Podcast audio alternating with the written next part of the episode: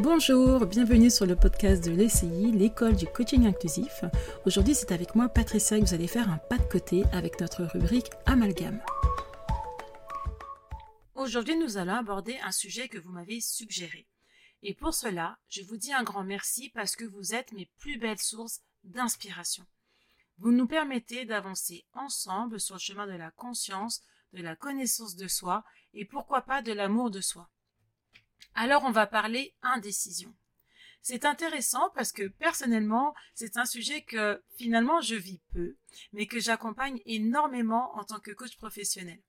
Alors, quand vous l'amenez, vous l'amenez comme étant un sujet euh, sous l'angle de la problématique, c'est un problème. Et finalement, j'ai envie de vous demander déjà en, en préambule, est-ce un problème d'être indécis?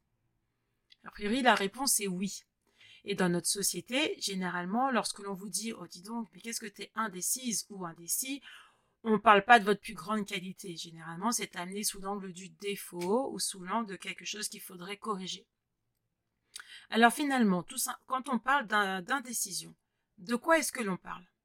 Spontanément, vous allez me dire, l'indécision, bah, c'est finalement, c'est quand on ne sait pas décider, c'est quand on veut plusieurs choses. L'indécision, pour moi, c'est aussi le cas où en fait on sait ce que l'on veut et en même temps on veut autre chose et finalement on se retrouve bloqué entre les deux. On se retrouve dans des situations où plusieurs possibilités s'offrent à nous et on ne sait pas lesquelles choisir. On a la sensation aussi parfois d'avoir des envies qui semblent contradictoires.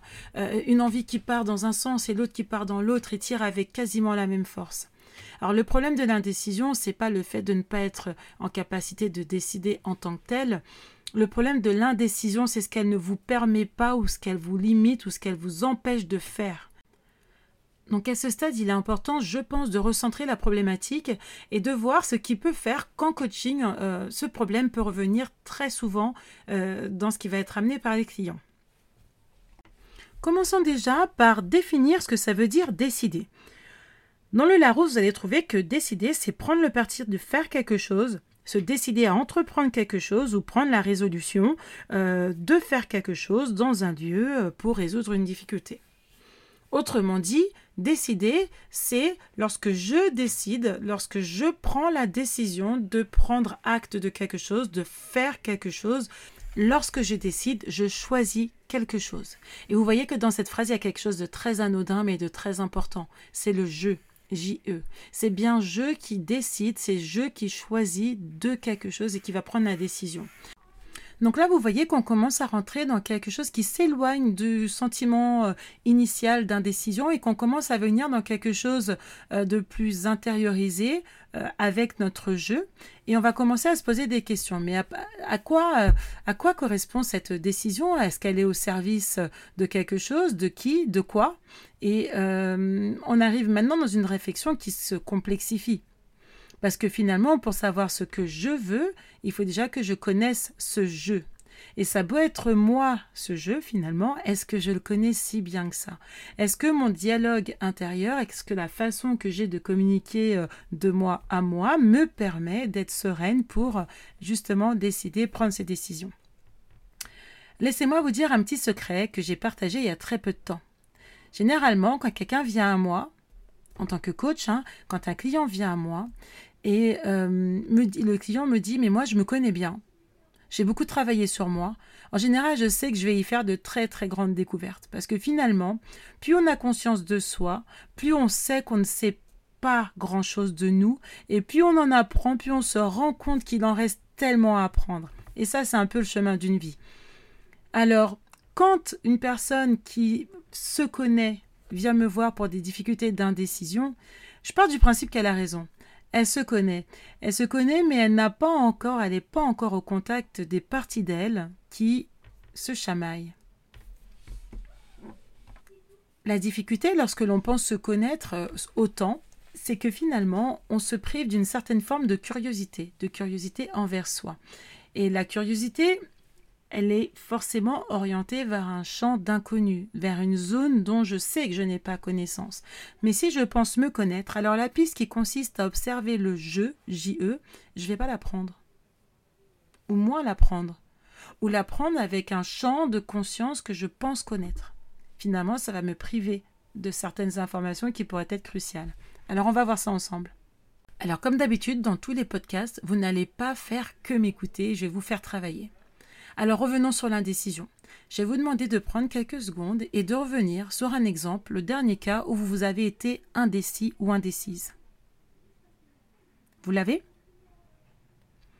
Ok, alors je vous propose de me décrire l'hésitation que vous aviez, l'indécision que vous aviez à ce moment-là, les choix multiples que vous aviez devant vous, ou euh, euh, la sensation désagréable que vous avez et le pourquoi de cette sensation. Imaginons maintenant que je vous vois à travers un écran de télévision dans cette hésitation que vous avez là pris comme exemple. Qu'est-ce que je vois? Je vous vois en train de faire quoi? Ruminer, appeler des amis, hésiter. Qu'est-ce que je vois à l'écran? Il y a de fortes chances que ce que je vois, c'est vous en train de ne rien faire. Vous en train de ne pas bouger. Vous bloqué. Et il y a fort à parier que si j'entendais la petite voix dans votre tête à travers l'écran, j'entendrais des choses du type je ne sais pas, je suis pas sûr, je suis pas encore sûr. Et là, c'est vraiment l'endroit où se situe le plus grand amalgame. Parce qu'en fait, vous pensez ne pas savoir alors que votre jeu JE sait. Au fond de vous, vous vivez une situation de blocage, d'indécision, de je ne sais pas, alors que vous savez. C'est pour ça que je revenais sur ce jeu au démarrage. C'est vous ou votre mental qui ne sait pas? Celui qui pense être le chef d'orchestre qui n'est pas en réalité le décisionnaire de la machine.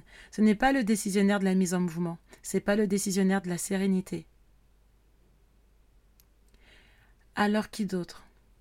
Les plus avertis, les plus conscients sauront qu'on parle aussi de, du cœur, de nos émotions, que l'on parle aussi de notre corps, de notre capacité d'action. Finalement, dans l'indécision, ce qui gêne, c'est que le corps ne se met pas en action. Et donc, il y a une sorte d'incompréhension, il y a une sorte de dialogue que, que l'on n'entend pas entre notre tête et nos émotions, les sentiments que l'on peut avoir. À tout cela, il faut ajouter la réponse à cette question. Est-ce que je sais pourquoi je fais ce que je fais? Est-ce que j'ai une conviction à faire ce que j'ai envie de faire? Est-ce que je sais à quoi j'ai envie de contribuer? Est-ce que je sais en quoi ce que je veux faire fait sens? Donc pour prendre une décision, il faudrait que tout soit aligné, c'est-à-dire mon mental sait ce qu'il a envie de sait ce qu'il a à faire. Mon cœur est OK avec ce qu'il a envie de faire et mon corps se met en action parce que ça fait sens pour moi en étant conscient que finalement j'ai plusieurs pilotes à l'intérieur de moi, je peux me mettre en curiosité pour savoir euh, qui n'est pas d'accord. Mais pour être dans cette curiosité, il faut que j'accepte le fait de ne pas savoir. Parce que pour partir à la recherche de quelque chose, pour partir en mode explorateur, c'est que je me suis super ouverte à découvrir des choses. Et dans notre société, est-ce que nous avons été habitués à être encouragés dans le non-savoir? Est-ce que dire je ne sais pas est quelque chose que, que, que l'on aime, que l'on apprécie? Pas forcément. Donc finalement, on se retrouve contraint de savoir, et, donc l'information première qui nous vient est celle que l'on sait, et on s'accroche à elle. Alors que finalement, nous avons d'autres pilotes à questionner, d'autres pilotes à découvrir. Ce n'est pas que notre mental qui, mène la danse, c'est lui qui se manifeste, mais ce n'est pas lui qui mène la danse. Vous voyez bien que dans ces situations d'indécision, vous ne bougez pas. Alors je vous propose de reprendre maintenant le cas que vous avez pris en début de podcast avec votre dernière indécision. Et ça va être intéressant maintenant de regarder dans les deux options ou trois ou quatre options que vous aviez, quelles étaient vos convictions. Donc je vous invite à noter là vos convictions. À ce moment-là, j'étais convaincue de ci ou de ça. N'hésitez pas à faire pause si vous avez besoin de temps pour pouvoir noter les convictions que vous aviez, autant que vous voulez de convictions d'un côté et de l'autre. Lorsque l'on est indécis, c'est que généralement on privilégie un des pilotes. Donc lorsque vous regardez les deux euh, hésitations que vous aviez, un, deux ou trois, peu importe, est-ce que vous avez la sensation, est-ce que vous aviez la sensation que vous deviez vous décider entre l'un ou l'autre? Généralement, lorsque l'on reste dans cette situation d'indécision, c'est qu'une partie de l'information, du besoin, manque d'un côté. Et la décision que vous prenez à ce moment-là, c'est de ne pas bouger tant que tout n'est pas OK. Et comment est-ce qu'on sait que tout est OK? Bah, C'est dès lors que vous remettez naturellement à bouger et que vous sentez que les choses s'alignent simplement avec facilité. Donc, lorsque je ne décide pas, c'est que un bout de mon jeu n'est pas satisfait ou un de mes pilotes n'est pas totalement satisfait. Généralement, votre pilote principal dans notre société occidentale, c'est notre mental. On a appris que notre mental est celui qui nous garantit le savoir, la reconnaissance, c'est lui qui nous permet de nous sortir de toutes les difficultés et finalement on est enfermé dans ce mental. Et lorsque l'on ne prend pas la décision, lorsque l'on ne bouge pas, c'est que son mental est en opposition avec quelque chose qui se passe avec un des autres pilotes soit ce qui se passe au niveau de nos émotions, de ce que l'on a envie de faire ou du sens qu'on porte aux actions que l'on fait. Vous voyez un peu où je veux en venir. Hein Donc l'indécision, finalement, c'est tout sauf ne pas savoir. L'indécision, c'est qu'une part de vous sait. Une part de vous sait exactement ce qui sera juste pour vous. Et elle sait aussi que vous êtes en train de suivre votre mental et d'aller dans la mauvaise direction, en tout cas une direction qui n'est pas la plus optimale, la plus adaptée, la plus juste au moment où vous êtes en train de prendre la décision pour vous. Alors qu'est-ce qui fait qu'on s'accroche autant à notre mental? Qu'est-ce qui fait qu'on donne autant d'importance à ces informations qui nous proviennent de notre mental? Eh bien c'est notre ego. Notre mental est là pour protéger notre ego. C'est un peu un gardien. D'un côté, il y a cette décision. On va prendre l'exemple de quelqu'un qui veut entreprendre. Le mental se dit bah non, je suis salarié, j'ai ma paie qui tombe tous les mois, euh, c'est compliqué aujourd'hui avec la crise, on ne trouve pas du, du travail facilement. Bref, le mental va vous trouver toutes sortes d'arguments pour alimenter cette peur de bouger et pour éviter de vous mettre dans une situation où votre ego serait mis à mal. Alors quand on dit ego, attention, on n'est pas en train de parler du sens euh, négatif de ce mot, euh, ça parle de cette part fragile en nous qui cherche à se protéger à tout prix, qui cherche à ne pas être mise à mal et pour la qui a mis en place un petit garde.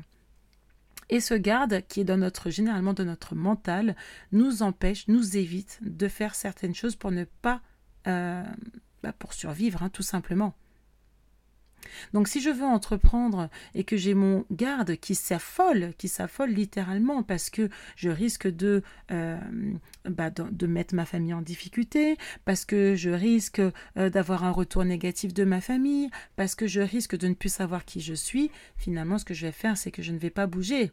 Et de l'autre côté, j'ai mes tripes, j'ai mon cœur et j'ai mes convictions qui me poussent à aller vers l'entrepreneuriat. Voyez un petit peu Donc j'ai cette force vers cet entrepreneuriat qui va être aussi forte que cette force de mon garde pour me protéger.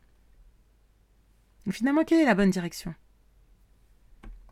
Prendre le risque d'écouter mon cœur, mes tripes, au risque de m'entendre dire que je suis naïve, folle, impulsive, ou croire fondamentalement en mes envies, mes convictions et me faire confiance.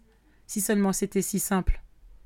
En tout cas, ce qui est évident à ce stade-là, c'est que l'indécision est portée pas par le fait de ne pas savoir, mais est bien portée par une décision qui est connue de vous, mais qui est ignorée.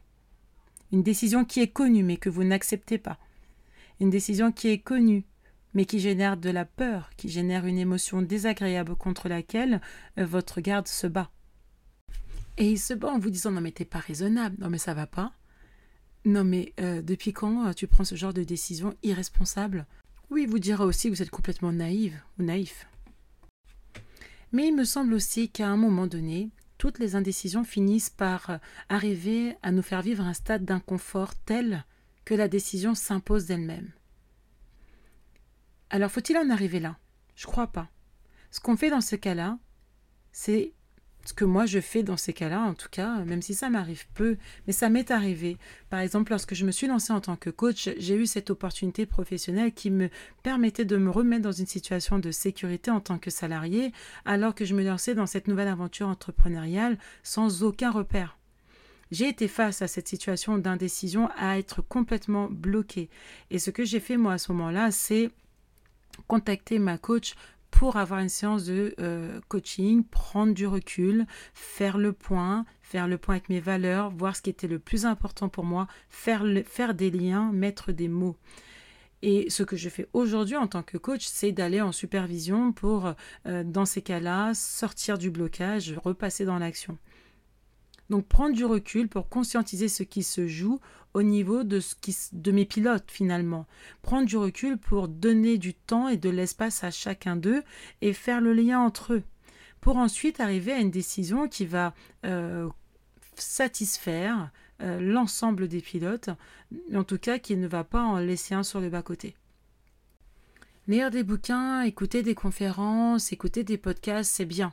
C'est vraiment intéressant parce que c'est ce qui permet euh, de faire émerger une compréhension et d'amener à la conscience une problématique. Donc là, je, conscientise que j'ai un problème d'indécision et finalement, ce dont je prends conscience avec le podcast, c'est que c'est pas que je ne sais pas, c'est que je sais et que je ne sais pas réconcilier toutes les parts qui sont en moi.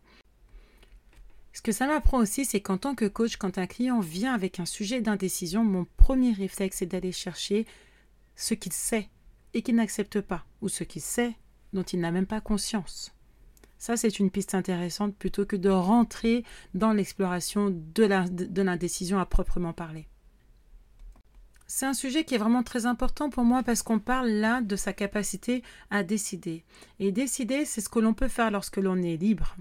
Donc quelqu'un qui décide est quelqu'un qui est libre d'être. C'est quelqu'un qui n'est plus soumis au regard des autres, en tout cas beaucoup moins, et c'est quelqu'un qui a cette liberté de pouvoir euh, répondre à ses besoins, qui a la liberté de répondre à ses envies, la liberté de rêver.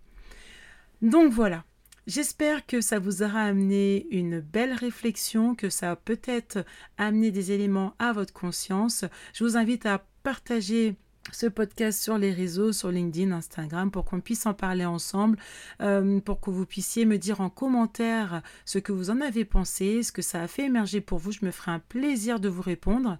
Et vous pouvez vous rendre sur le site de l'école du coaching inclusif pour découvrir les formations que nous proposons, les différentes problématiques que nous abordons.